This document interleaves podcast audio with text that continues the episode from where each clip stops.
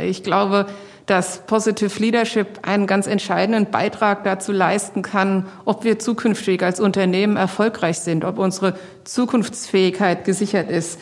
Und das wird uns nur gelingen, wenn wir gemeinsam ein Klima schaffen, das inspirierend wirkt, das auch Lust macht, neue Wege zu gehen. Vor dem Hintergrund der erheblichen Herausforderungen in der Energiewirtschaft können wir nicht einfach auf den alten Pfaden weiter wandern. Hallo bei Positiv führen, dem Podcast von und mit Christian Thiele. Mehr Leistung, mehr Glück und Wohlbefinden, mehr Erfolgserlebnisse und stärkere Sinnhaftigkeit im Job. Ich helfe euch auf dem Weg dahin und zwar mit Systemen. Als Coach, Teamentwickler und Trainer unterstütze ich Chefinnen und Chefs, Projektleiterinnen und Projektleiter, alle Art von Führungskräften mit und ohne Titel, die irgendwie Verantwortung haben. Auch dann, wenn euch als Führende mal gar nicht so positiv zumute ist. Und darum geht es auch in diesem Podcast. In dieser Folge positiv führen im Wasserkraftwerk, bei der Müllabfuhr, im Elektrizitätskraftwerk. Bei DEW 21 geht es um all das. Ich habe gesprochen mit Heike Heim. Sie ist Vorsitzende der Geschäftsführung der Dortmunder Energie- und Wasserversorgung GmbH, also quasi die Chefin von DEW 21. Und am Ende dieser Folge gibt's noch Rückmeldungen aus meinem Netzwerk und ich habe noch eine Idee, wie wir miteinander ins Gespräch kommen können zum Thema positives Führen und zu den Themen dieser Folge. Frau Heim, was sind die großen Herausforderungen in Ihrer Branche? Also in der Energie- und Wasserversorgung erfahren wir gerade einen fundamentalen Wandel unserer eigentlich bis dahin eher stabilen Rahmenbedingungen. Wenn ich ein bisschen ausführen darf, dann spreche ich immer sehr gern von den vier Ds, also Doras, äh, die da nämlich heißen Dekarbonisierung, Digitalisierung, Dezentralisierung und gleichzeitig auch noch die Demografie. Und mit all dem muss eine Branche zurechtkommen, die bisher eher an äh, langfristige Investitionszyklen und eher ein stabiles Umfeld gewöhnt war. Was heißen diese vier Ds, diese vier Herausforderungen für Führung? Welche neuen Herausforderungen, aber vielleicht auch Möglichkeiten ergeben sich dadurch für Chefinnen und Chefs?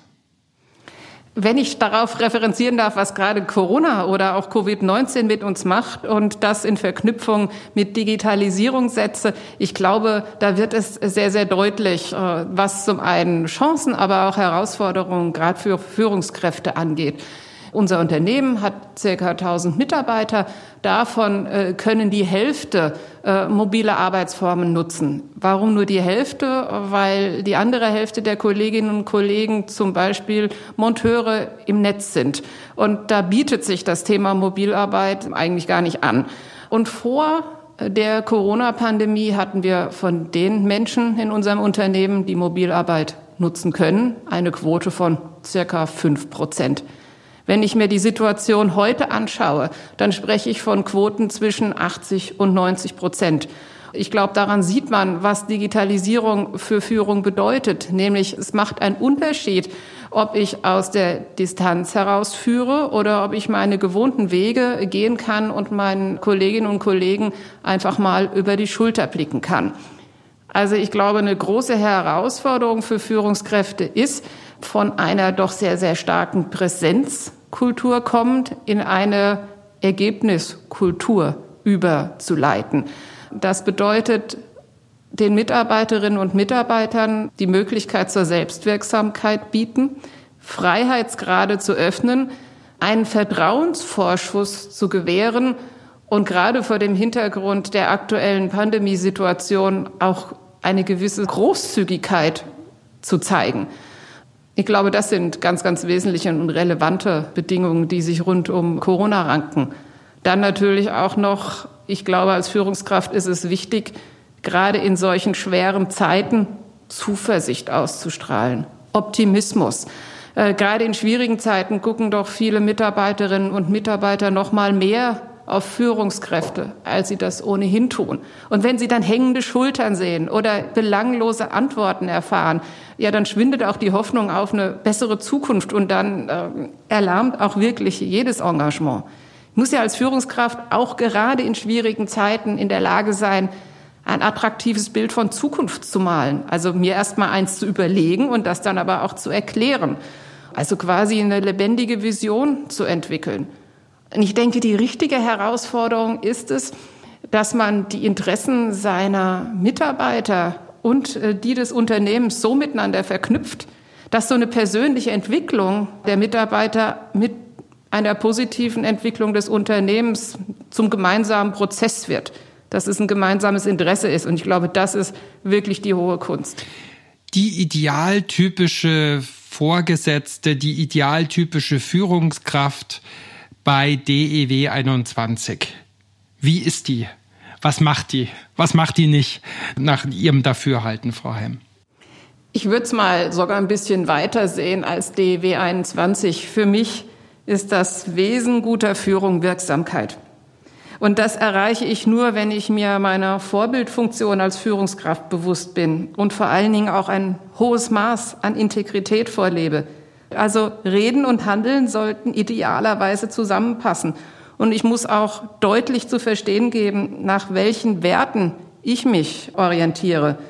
Und gleichzeitig, ich muss es auch schaffen, inspirierend auf meine Mitarbeiterinnen und Mitarbeiter zu wirken. Und das hängt eben sehr stark auch an diesem Momentum Optimismus und die Möglichkeit, Zuversicht zu vermitteln. Was, glaube ich, auch immer wichtiger wird, ist, dass man als gute Führungskraft die Selbstwirksamkeit seines Teams erhöht. Also das geht meines Erachtens wirklich nur durch Partizipation, Kooperation und dass man seinen Kolleginnen und Kollegen auch die Möglichkeit bietet, Erfolge zu feiern und erfolgreich zu sein. Also ich muss als gute Führungskraft nicht nur bei DEW 21 in der Lage sein, die Potenziale meiner Mitarbeiterinnen und Mitarbeiter zu erkennen und dann Rahmenbedingungen zu schaffen, dass die Menschen Selbstwirksamkeit entfalten können. Also ich würde gute Führungskräfte immer mehr so als Regisseure oder auch als Impulsgeber sehen. Und last but not least, da müssen wir uns mal ehrlich machen, so ein gewisses Maß an Bescheidenheit, sich selber nicht so wichtig nehmen, auch bei der eigenen und persönlichen Entwicklung. Und wenn Sie jetzt sagen, gibt es eine DW 21a typisch zu führen? Ja, ich würde mich freuen, wenn es so ist. Wir arbeiten da sehr, sehr viel dran. Ähm, was meine ich damit? Also schon individuell jede Führungskraft für sich aber eben doch entlang eines einheitlichen Verständnisses von, was ist denn gute Führung? Was sind unsere Werte? Was sind unsere Maßstäbe, an denen wir uns messen lassen wollen? Jetzt wollte ich Sie fragen, was heißt eigentlich Positive Leadership für Sie? Aber ich frage mich gerade, ob Sie das nicht eh schon beantwortet haben. Also Positive Leadership für mich persönlich ist wunderbar, um mich in meiner Entwicklung auch als Führungskraft, hoffentlich als inspirierende Führungskraft weiterzuentwickeln. Es macht mir immer wieder deutlich den Unterschied zwischen eher klassischem Management und Leadership im positiven Sinne. Positive Leadership und die verschiedenen Methoden und Instrumente dahinter, die helfen einfach, als Führungskraft auf dem zweiten Auge sehen zu werden. Also jetzt nicht nur die Sachebene, Kennziffern, Finanzziffern in den Vordergrund zu stellen, sondern die Entwicklung von Menschen, mit denen man zusammenarbeitet. Eine Milliarde Bilanzsumme, 1100 Mitarbeitende, 600.000 Menschen in und um Dortmund als Versorgungsgebiet. Das ist ein riesiger kommunaler Energieversorger, den Heike Heim leitet. Teils steht er in total harten, knallharten Wettbewerb. Teils ist er auch noch so behördenähnlich staatlich reguliert. Und äh, ich habe mir mal das Organigramm und die ganzen Beteiligungen angeschaut. Äh, da geht's um Erdgas, um Strom, um Wasser, um Wärme, um Windparks, um Internet, um Elektroautos eine ganz schöne Vielfalt und ähm, ja, allein das Organigramm schaut so ein bisschen aus wie der äh, Plan des Berliner Busnetzes. Und dass so ein Unternehmen in Sachen positives Führen, Positive Leadership unterwegs ist, damit hätte ich gar nicht gerechnet. Das hätte ich gar nicht gedacht. Habe ich dann irgendwie auf LinkedIn, glaube ich, mitbekommen. Und deshalb ist für mich jetzt so die allererste Frage, wie kommt so jemand überhaupt darauf, sich mit positivem Führen zu beschäftigen? Sie haben ja wirklich sehr bewusst Positive Leadership, soweit ich das mitbekommen habe, auch eingeführt in Ihre Organisation. Wie kam es dazu überhaupt? Ich muss ein bisschen in die Vergangenheit zurückgehen. Also 2017, 2018 hatten wir einen sehr intensiven, auch in Teilen schmerzhaften Strategieprozess gemeinsam unternommen. Ich hatte vorhin ja zu diesen vier Ds ausgeführt, die machen ja was mit einem Unternehmen und die machen vor allen Dingen die Notwendigkeit deutlich, dass man sich mit seinem Zweck beschäftigt und überlegt, wie passen stabile, wie passen dynamische Elemente zu uns und wie gestalten wir das in der Führung. Nach diesem klassischen Strategieprozess haben wir uns vor zwei Jahren sehr, sehr intensiv dem Thema Unternehmenskultur zugewandt. Wir haben uns externe Unterstützung geholt von einer kleinen Berliner Beratung Redu und die haben begonnen mit einem Kulturmonitor. Also da wurden zehn repräsentative Prozent unserer Mitarbeiterinnen und Mitarbeiter freiwillig befragt und jetzt nicht klassisch entlang eines Fragebogens, sondern in relativ freien Interviews also repräsentativ heißt in, in unterschiedlichen Einheiten und Hierarchieebenen, oder? Ja, genau. Also eigentlich einen guten Durchschnitt des Unternehmens widerspiegelnd. Alt, jung, gewerblich, angestellt, technisch, kaufmännisch, Männlein, Weiblein. Und das natürlich alles auf freiwilliger Basis. Und da kam natürlich eine große Zitate-Sammlung raus.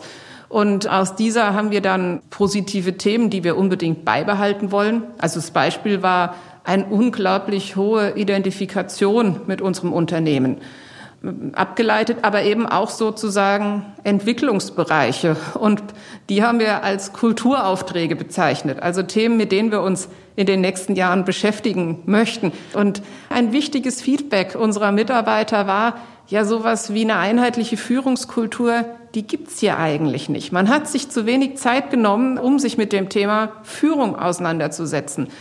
Und deswegen haben wir einen Kulturauftrag benannt, der heißt Aufbruch in eine inspirierende Führung. Und da gibt es, glaube ich, unglaublich viele Parallelen zu Positive Leadership. Und wir haben uns im kompletten letzten Jahr quasi mit unterschiedlichsten hierarchischen Ebenen darüber unterhalten, was heißt denn inspirierende Führung für uns? Was sind die Werte? Was bedeutet das für die DEW 21? Was machen wir morgen anders als heute? Und daran dockt dieses Positive Leadership super gut an. Es war eine Idee von einem sehr engagierten Mitarbeiter aus der Personalabteilung, Herrn Otte, der das Thema Positive Leadership als idealen ergänzenden Baustein, aufbauenden Baustein aus unserer Kulturarbeit, ja, ich sag's mal, etabliert hat. Und dann kam natürlich letztes Jahr Covid dazwischen. Das heißt, wir mussten dann echt äh, viele Planungen umwerfen äh, und haben es aber geschafft, im August mit Herrn äh, Nico Rose ein virtuelles Kickoff zum Positive Leadership zu machen. Und die Beteiligung war großartig. Wozu versuchen Sie Positive Leadership einzuführen? Was sollen Ihre eigenen Führungskräfte, die Mitarbeiterinnen und Mitarbeiter, die Kunden, die Lieferanten, die Menschen, mit denen Sie zu tun haben, auch als Organisation, davon haben, dass jetzt Positive Leadership stattfindet oder stattfinden soll? Was versprechen Sie sich davon? Ich glaube, dass Positive Leadership einen ganz entscheidenden Beitrag dazu leisten kann, ob wir zukünftig als Unternehmen erfolgreich sind, ob unsere Zukunftsfähigkeit gesichert ist. Und das wird uns nur gelingen, wenn wir gemeinsam ein Klima schaffen, das inspirierend wirkt, das auch Lust macht, neue Wege zu gehen. Vor dem Hintergrund der erheblichen Herausforderungen in der Energiewirtschaft können wir nicht einfach auf den alten Pfaden weiter wandern. Und ich muss es ja erst mal schaffen, eben durch ein hohes Maß an Partizipation und Autonomie die Kräfte und Potenziale unserer Mannschaft rauszukitzeln. Und die brauchen wir als Unternehmen ganz dringend. Erfolg in dem Sinn, äh, sowohl persönlich, aber auch für uns als Unternehmen, definiere ich dann auch sehr stark darüber, ob es uns gelingt, unsere Kunden von uns zu begeistern und auch Kunden, die bisher keine sind, zu gewinnen. Und mit Blick auf Lieferanten, ich glaube, ein wichtiger Entwicklungsauftrag aus unserer Beschäftigung mit Unternehmenskultur war, Kooperationsfähigkeit weiterzuentwickeln.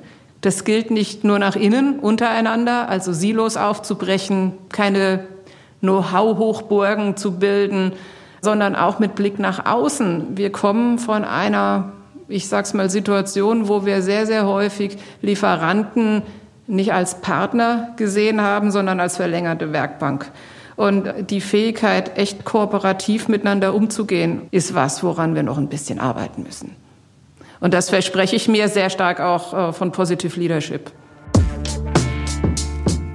DEW 21 hat einen sogenannten Kulturmonitor erhoben. Da haben die einfach mal so ins Unternehmen hereingefragt, wie erlebt ihr Führung, wie erlebt ihr Führungskultur, wie lebt ihr so die Zusammenarbeit? Und da hieß es dann zum Beispiel, DEW heißt in Dortmund, dauert eine Weile oder meine Führungskraft ist eher Verwalter als Anreger. Also kurzum, da gab es auch echten Anlass, echte Unzufriedenheit draußen und drinnen. Und das ist ein typischer und das ist ein guter Anlass, um positives Führen einzuführen. Und ich habe den Eindruck, die Unternehmensleitung will wirklich an der Kultur was verändern. Die nehmen es wirklich ernst. Frau Heim, Sie haben ja im Vorgespräch erzählt und geschildert, wie unterschiedlich letzten Endes auch so die Universen sind, in denen Ihre Organisation daheim sind. Die steht so mit einem Fuß vielleicht noch so im Behördlichen, sag ich jetzt mal, so habe ich es verstanden. Und auf der anderen Seite gibt's irgendwie einen Fuß oder, oder ein paar Zehen, weiß ich nicht, die so ganz hippe Start-up-Strukturen auch schon sind. Das heißt, Positive Leadership in so völlig unterschiedlichen Kontexten. Wo kann es da eine Homogenität und eine Gleichförmigkeit geben und wie viel Unterschiedlichkeit muss so eine Führungskultur oder so ein Führungsleitbild zulassen oder, oder berücksichtigen? Sie haben es ja in Ihrer Frage schon eingeleitet. Was, glaube ich, sehr, sehr deutlich wird, ist, dass One Size Fits All nicht so der erfolgversprechendste Ansatz ist. Wir sind ja so unterschiedlich, weil der Energiemarkt, auf dem wir uns bewegen, sich gerade so stark verändert. Und wir stehen natürlich vor der Herausforderung, unseren Platz, unseren Auftrag, aber auch unsere Möglichkeiten ein Stück weit neu für uns zu bestimmen. Und das versuche ich immer wieder deutlich zu machen. Das reicht halt dann nicht aus, sich einmal mit Strategie zu beschäftigen. Ich glaube, wir müssen uns auf eine gemeinsame Reise begeben, um auch gemeinsam herauszufinden, wie wir eine Balance hinbekommen zwischen den eher traditionellen, ich nenne sie mal etwas stabileren Elementen und den sehr dynamischen Elementen, wie wir die äh, weiterentwickeln. Und wir müssen halt äh, Fragen beantworten, wie lassen sich unsere bewährten Prozesse stabilisieren und doch irgendwo weiterentwickeln und wie ja, kriegen wir es hin, wie erhalten wir die Fähigkeit, auf neue Fragen auch wirklich neue Antworten hinzubekommen. Und das hat alles für mich sehr, sehr, sehr viel mit der persönlichen Einstellung zu tun, wie wir Dinge anschauen. Und genau dabei hilft uns Positive Leadership, weil das nämlich ein ganz tolles, ja, Instrument ist ja viel zu wenig gesagt, eine ganz tolle Philosophie, Methodologie ist, um Führungskräften bei ihrer persönlichen Entwicklung zu helfen. Es ist einerseits genau eine, eine Philosophie und eine Methodologie und auf der anderen Seite gibt es ja auch ganz konkrete äh, Tools und Methoden. Welche davon werden denn schon genutzt und eingesetzt? Also, wir haben uns, was das Thema Positive Leadership Journey angeht, ähm, gerade auf die Reise gemacht. Wir haben gestartet mit leider einem virtuellen äh, Workshop quasi zum Kickoff im August letzten Jahres. Was wir dann aber noch gepackt haben, war quasi zwischen dem ersten und dem zweiten Lockdown sogenannte Gesundheitsworkshops, also äh, gesundheitsorientiertes Führen als Workshops, also wirklich physische Workshops äh, für unsere Führungskräfte anzubieten, äh, weil wir die Themen Achtsamkeit und Resilienz, die ja eine sehr, sehr hohe Bedeutung im Positive Leadership haben, nach vorne stellen wollten. Jetzt für dieses Jahr haben wir uns relativ viel vorgenommen, so rund um die fünf Dimensionen von Positive Leadership. Insofern sind wir so quasi gerade richtig am Loslaufen und sammeln erste Erfahrungen. Was wir noch zusätzlich machen, ist sogenannte Boxenstopps. Also zur Seite zu treten, sich bewusst Zeit zu nehmen, um mit seinem Team über die Qualität von Zusammenarbeit zu sprechen. Inwiefern, Frau Heim, sind Sie denn ein Positive Leader, eine positive Führungskraft? Wo sagen Sie, ja, in dieser oder in jeder Permadimension bin ich eh schon gut? Und wo waren vielleicht für Sie die größten Aha's oder wo sagen Sie, da ist für mich auch noch ein Stück Luft nach oben? Wenn ich sagen würde, ich wäre ja schon tippitoppi fertig, dann würde ich mich ja nicht weiterentwickeln. Und ich glaube doch fest, dass sich auch äh, Erwachsene weiterentwickeln können. Ich habe eine ganz tolle Erfahrung mitgenommen aus dem Kickoff und weiteren Veranstaltungen Positive Leadership. Und zwar ganz konkret zu dem Thema Wertschätzung. Mir ist sehr, sehr wichtig und ähm, das versuche ich auch zu leben, einen wertschätzenden Umgang miteinander. Was ich mich nie gefragt habe, ist, wie möchten Sie, wie möchtest du denn gewertschätzt werden? Was ist dir denn wichtig? Das war für mich ein erstes spontanes Learning, was ich dann auch im Zusammenspiel mit meinen Führungskräften umgesetzt habe und erstaunte Blicke geerntet habe, aber dann in wirklich ein, in, in tolle Dialoge eingestiegen bin. Und äh, deswegen glaube ich, dass es unglaublich wichtig ist, immer wieder Neues auszuprobieren, auch als gestandene Führungskraft. Aber Weiterentwicklungsmöglichkeiten sehe ich noch mannigfaltige. Und ich, ich freue mich, wenn ähm, ich auch Feedback bekomme von meinem Führungsteam, dass ich mich und dass wir uns bewegen in die richtige Richtung. Frau Heim, Sie haben schon das Thema Covid angesprochen an der einen oder anderen Stelle. Ich würde Sie trotzdem noch mal gerne fragen, wie hat Corona in Ihrer Wahrnehmung das Führen verändert? Vielleicht sowohl in Ihrer Organisation als auch wie Sie es ansonsten so wahrnehmen, beziehungsweise auch, was wird sich durch, durch jetzt die Zeit, die wir, äh, die ja doch eine Weile äh, andauert mit Lockdown und wieder leichte Öffnung und dann wieder Lockdown, was wird sich an Führen und für Führende verändern durch diese Erfahrung, durch diese Zeit?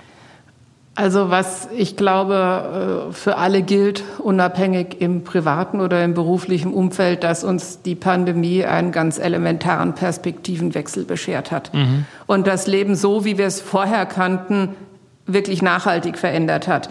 Und wenn ich das jetzt mit Blick auf die DW 21 beurteilen darf, dann würde ich trotz vieler persönlichen Schicksalsschläge, die unsere Leute im Rahmen der Pandemie auch immer wieder erleiden mussten, gerne mal mit eher äh, positiven Themen beginnen.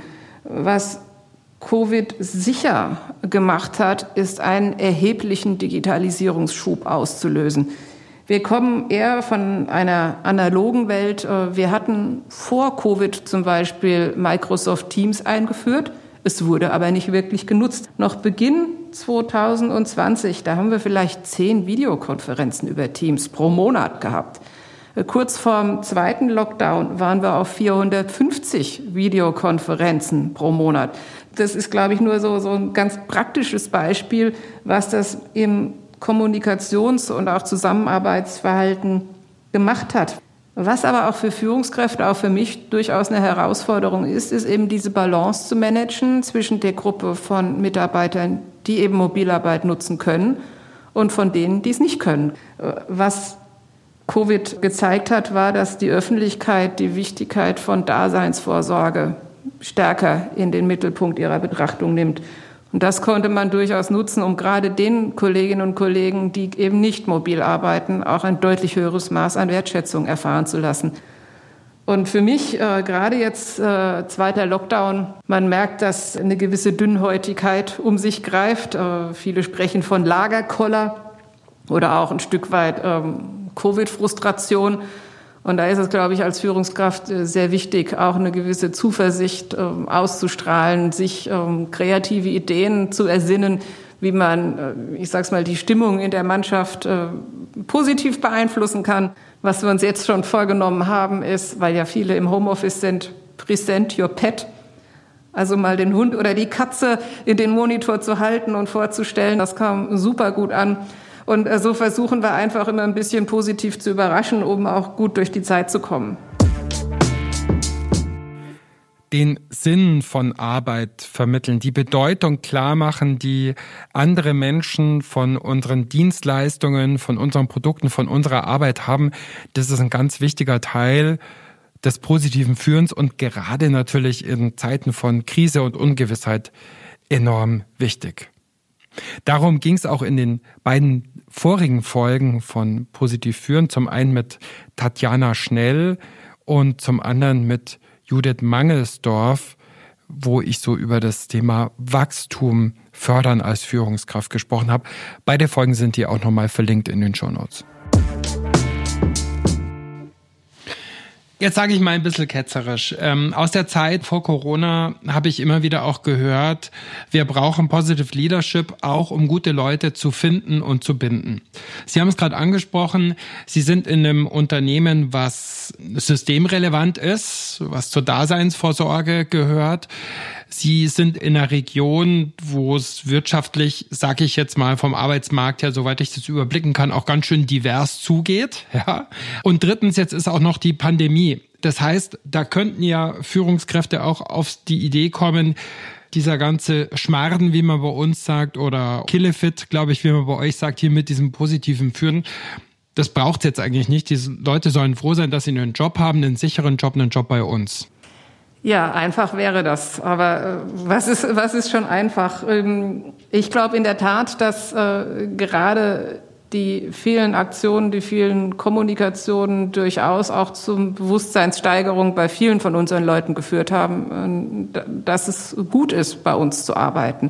Dass man sich aber jetzt als Führungskraft zurücklehnt und sagt, oh, pff, äh, gibt ja wenig Alternativen und sie sollen mal froh sein, dass sie hier arbeiten dürfen. Das sehe ich nun ganz und gar nicht so weil es in der Krise ganz besonders auf Führung ankommt. Und wir alle wissen nicht, wie lange uns diese Pandemie noch in der Deutlichkeit begleiten wird. Und ich sehe da eher ein Mehr an Positive Leadership vonnöten als ein weniger. Also Covid führt zu einem hohen Maß an Verunsicherung. Und gerade in dem Moment brauchen Teams Rituale, die ich als Führungskraft leben muss, um so eine gewisse Stabilität zu schaffen. Das können ja kleine Dinge sein. Das kann mal eine virtuelle Kaffeepause sein. Das kann mal 30 Minuten virtueller Lunch sein. Und was, glaube ich, auch sehr, sehr deutlich wird, ist, dass die Krise uns unsere alltäglichen Möglichkeiten beraubt hat, anderen mal zu erzählen von Ängsten oder von Stress, den man verspürt, äh, um sich da gegenseitig zu unterstützen, weil eben sehr, sehr viele mobil arbeiten. Und viele unserer Leute spüren, wie sehr sie auch die Nähe auch von Kolleginnen und Kollegen brauchen. Mittlerweile freut man sich, mal nicht mobil arbeiten zu, ich sage es jetzt mal in Anführungsstriche, zu müssen. Und darauf müssen Führungskräfte eingehen und die müssen auch Nähe zulassen, vielleicht deutlich mehr Nähe, als sie das äh, vor Covid gewöhnt waren. Und das Thema Zuversicht ist ein super wichtiges. Also eigentlich drei Sachen, Rituale, Nähe und Zuversicht. Und das sind Themen, die verbinde ich mit Positive Leadership und deswegen kann es nur ein mehr und nicht ein weniger sein, gerade in solchen schwierigen Zeiten. Sie haben ja jetzt geschildert, dass die Umstände, unter denen Sie äh, Positive Leadership einführen, auch ganz besondere und auch schwierige waren oder sind. Und Sie stehen sagen Sie auch selber noch am Anfang oder am Beginn dieser Reise. Gleichwohl, wenn jemand Sie so fragen würde, ich will das bei mir einführen in meiner Organisation, in meiner Organisationskultur, in meiner Führungskultur, was würden Sie ihr oder ihm raten? Wenn mich jetzt jemand fragt, äh, auf was muss ich achten, ich sage, Grundvoraussetzung ist der unbedingte persönliche Wille. Ein wirklich ganz, ganz starkes persönliches Commitment, dass man diese Veränderung, die mit Positive Leadership einhergeht, weil es ist ja nicht alles einfach, ähm, dass man die auch wirklich möchte. Und das Bewusstsein zu haben, dass wir hier nicht von mal einer kurzen Schaufensteraktion sprechen, dass wir nicht von einem Sprint sprechen, sondern eher von einem Marathon und einen wirklich langen Atem brauchen und auch ein Stück weit Frustrationstoleranz lernen müssen. Und das bedeutet vor allen Dingen auch, und das fällt zugegebenermaßen gerade Senioren, Führungskräften häufig zu Beginn schwer, dass man sich mal selbst mit seinen eigenen Mustern, seinen Verhaltensweisen kritisch auseinandersetzt. Also dieses Thema Selbstreflexion der Wille und die Fähigkeit dazu vorhanden sein müssen, um wirklich Themen neu zu denken.